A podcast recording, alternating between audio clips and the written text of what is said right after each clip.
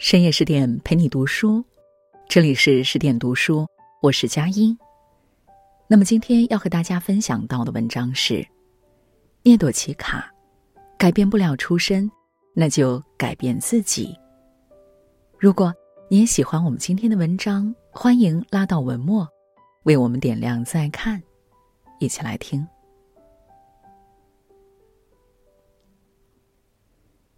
作为俄国三大文豪之一，托斯托耶夫斯基少年成名，曾被名家寄予厚望。然而，他似乎并不期望走一条一帆风顺的人生道路。一八四九年，因反对沙皇，他被判刑流放，后又身患重病，饱受折磨。或许是因为悲天悯人的胸怀和曲折苦难的经历。让他格外留意底层人民的不易，他的作品也深刻反映了当下社会的现实。鲁迅先生曾评价托斯托耶夫斯基是人类灵魂的伟大审问者，在他创作的小说中，曲折的故事情节和细腻的心理描写，总会让读者产生共鸣。就像他的早期作品《涅朵奇卡》。一个生活在社会底层的女孩，面对酗酒的父亲和暴躁的母亲，她从弱小无助、需要别人保护的孩子，最终成长为一个可以勇敢保护别人的少女，寻觅爱、感受爱、施舍爱。在涅多奇卡的故事中，总会让我们想起了那句话：“爱人者，也是爱己。”一。糟糕的出身不是堕落的借口。涅朵奇卡的不幸要从他的继父说起。继父叶费莫夫是一个吹单簧管的乐师，但是技术却很糟糕。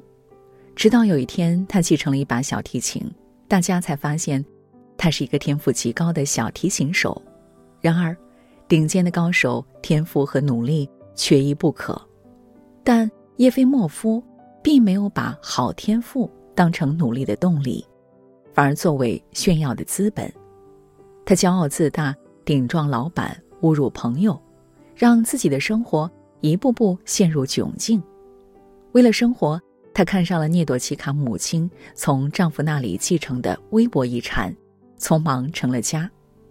婚后，叶菲莫夫依然恶习难改，酗酒、吹牛，整日不务正业。琴艺也疏于练习，直到暮色已显，叶菲莫夫这才发现自己一事无成。然而，他并没有好好反省，反而将自己的失败怪罪在妻子身上。他开始抱怨家庭负担、朋友不义、命运不公。某天，当他想拿起那把小提琴与别人一较高下时，才发现，他那引以为傲的天赋。早已在这么多年堕落的岁月中，悄然离他远去。生活中有很多像叶菲莫夫这样的人，他们喜欢想着自己没有的牌，却从来不在意自己手中有什么牌。小说《师生》里曾说过这么一句话：“谁都想生在好人家，可是父母无法选择，发给你什么样的牌，你就只能尽量打好它。”不利的出身面临更多的挑战，但它可以视作你的绊脚石，也可以成为你的动力港。心理学上的库里肖夫效应指出，在很多时候，我们看到的世界就是自己内心世界的投影，而并非事实。当我们内心想象一个事物的时候，我们就会戴着有色眼镜，或者带着心理暗示去证明自己的正确性。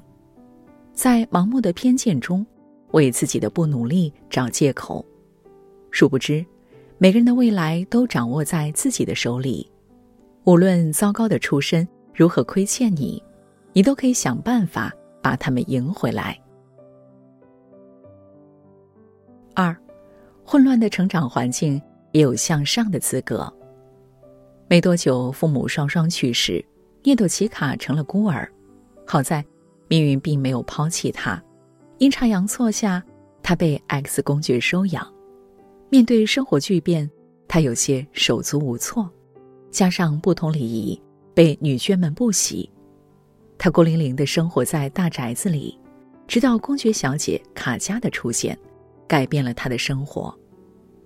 涅朵奇卡形容第一次见到卡佳的情形：第一眼看到她，某种幸福，就像甜蜜的预感，充盈了我的心灵。卡佳美丽可爱，爱笑爱闹，是家里的小太阳。涅朵奇卡很喜欢她，但家庭教师莱奥塔尔夫人时常拿涅朵奇卡的进步来训斥卡佳，导致卡佳最初并不喜欢涅朵奇卡。直到有一次，卡佳因为一个恶作剧，冲撞老公爵小姐，差点受罚，是涅朵奇卡担下来罪责，接受了处罚。从此，两个孩子敞开心扉，成了最好的朋友。他们彼此玩耍，互相诉说着对对方的喜欢。和卡佳在一起的时光，涅朵奇卡第一次感受到了纯粹的爱和温暖。曾经的他。为了得到父亲的爱，变得卑微胆小，只懂得一味讨好。而现在，他才明白，原来真正的爱没有条件，无需迎合，不会让人害怕，反而使人幸福。他开始变得开朗爱笑，找回了本该属于他的孩子气。美国心理学家弗兰克·卡德勒说：“生命中最不幸的一个事实是。”我们所遭遇的第一个重大磨难，来自于家庭。或许，你也和涅朵奇卡一样不幸，在一个匮乏的环境下成长；或许，你也没有他的幸运，能被一个高贵的家庭接纳。然而，糟糕的出身并不能成为我们拒绝变好的借口。永远别忘记，你是谁取决于你自己。道阻且长，行则将至，别自怨。不自艾，抚平伤口，理好情绪，才有向上的可能性。三，爱人者终是爱己。不久后，涅朵奇卡被送去给卡佳的姐姐阿列克桑德拉抚养。他曾这样评价阿列克桑德拉：“她对我而言是母亲、姐妹、朋友，为我替代了世上的一切。”养育了我的青春，八年的岁月，涅朵奇卡长成了一位善于思考、性格独立的坚韧少女，也渐渐发现阿列克桑德拉和丈夫彼得之间扭曲的亲密关系。在外人看来，彼得非常温柔，但在涅朵奇卡的眼中，彼得却对妻子冷漠、阴郁、喜怒不定，这使得阿列克桑德拉在彼得面前。总是表现的小心翼翼、谨小慎微，甚至有点神经质。直到有一次，涅朵奇卡无意中发现了一封阿列克桑德拉昔日情人写给他的情信，而彼得早就知道信的存在。在那个守旧的年代，他将这封情信视作妻子对自己不忠的证据。彼得一直在用这件事对他实施打压、谩骂以及各种冷暴力。涅朵奇卡明白自己的继母并没有做错什么，这只是彼得为了满足自己的私欲使用的手段而已。于是，当彼得再一次伤害阿列克桑德拉时，涅朵奇卡勇敢地站出来，揭开了彼得的虚伪面目。人生海海，谁不是穷穷竭力、踽踽独行？但世界的美好之处在于，总有一些人。愿意为了他人献出自己的爱心，看到有人难过，不冷眼旁观，而是给予安慰；碰到有人求救，不幸灾乐祸，而是伸出援手；知道有人落难，不独善其身，而是上前帮忙。相信爱，感受爱，传递爱。你用爱来对别人，别人也会用爱来回报你。积爱者存爱心。得善果，爱人者其实也是在爱自己。